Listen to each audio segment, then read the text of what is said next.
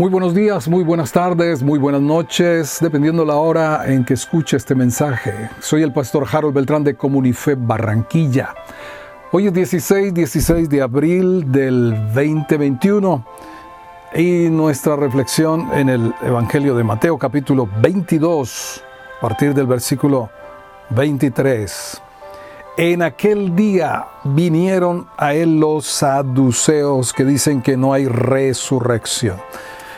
Mm, pareciera que Mateo recopiló el Evangelio según temas específicos, porque vamos a ver cómo todas las parábolas anteriores y lo que sigue en el capítulo 23, todo tiene relación que ver con la oposición, la resistencia de los religiosos a Jesús. Ahora, Dice en Hebreos 2.18 y Hebreos 4.15 que Jesús padeció siendo tentado en todo según nuestra semejanza, pero sin pecado. Ahora, solo vemos al diablo mencionado en Mateo 4, del 1 en adelante, en la tentación del desierto. No vemos que Jesús estuviera confrontando al diablo y cara a cara, cuerpo a cuerpo en todo momento. Pero sí vemos cómo el enemigo usaba esta clase religiosa para constantemente instigar y, y contradecir y oponerse. Y como leíamos el día de ayer, buscar cómo sorprenderle en alguna falta para condenarlo. Ahora, los saduceos era la clase aristocrática de la época, eran los ricos, los gobernantes, no eran muy numerosos, pero sí muy influyentes. Eran distintos a los fariseos, de hecho estaban divididos por las creencias que tenían. Ellos solamente, los saduceos, aceptaban la Torah como inspirada y pudiéramos decir que eran la versión antigua de los teólogos liberales modernos, que niegan todo lo sobrenatural. No sé cómo cabía Dios en su teología, pero no caben ni ángeles, ni resurrección, ni espíritu en su cosmovisión. Ahora le cuentan a Jesús la historia, una historia probablemente era una historia común que usaban para ridiculizar la resurrección. Dice que Moisés habló diciendo acerca de levantar a la generación de un hombre que si se casaba y no tenía hijos, su hermano podía tomar la viuda por esposa y levantar generación a su hermano. Pero resultó que aquí la historia común que tenían es que siete pasaron y como en el, en béisbol pasaron y, se y salieron. Y bueno, que en la resurrección de quién será, de los siete será ella mujer, ya que todos la tuvieron. Y Jesús responde algo tremendo que a la vez es muy pertinente para nosotros sus seguidores hoy en día. Él dice, erráis, ignorando las escrituras y el poder de Dios. Y la gran pregunta es, ¿cómo es posible que eruditos, teólogos, terminen negando lo que tanto conocen, a lo que se le han dedicado el tiempo?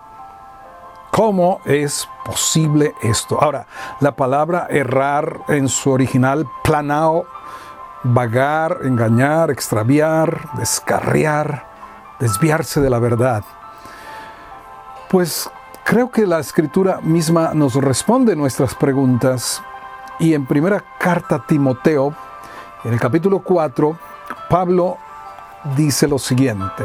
Primera carta a Timoteo, capítulo 4, verso 1, pero el Espíritu dice claramente, que en los postreros tiempos algunos apostatarán de la fe, escuchando a espíritus engañadores y a doctrinas de demonios. la actividad eh, demoníaca eh, se hace presente cuando el corazón no está dispuesto a renunciar a los condicionamientos, a, los, a las cosas ya preparadas con las que venimos a la escritura. No debemos venir a la Biblia para que nos confirme lo que nosotros ya hemos aceptado como verdad. No podemos venir con preconceptos, con ideas preconcebidas, para que la Biblia nos las confirme. Debemos despojarnos y como niños venir a la palabra de Dios para que ella nos reargulla, nos instruya, nos corrija, como Pablo le dijo a Timoteo en la segunda carta, capítulo 3, que ese era el ministerio de la palabra de Dios, útil para enseñar, instruir, rearguir, corregir, para que estemos enteramente preparados para toda buena obra.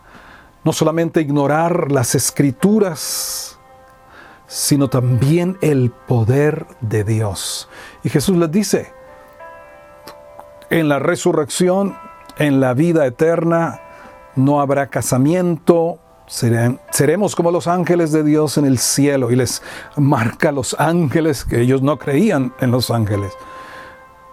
Pero respecto a la resurrección de los muertos, ¿no habéis leído? Es una de las preguntas que reiteró Jesús a los religiosos. ¿No han leído? Seguramente sí leían, pero pasaban por alto por sus prejuicios doctrinales tradicionales.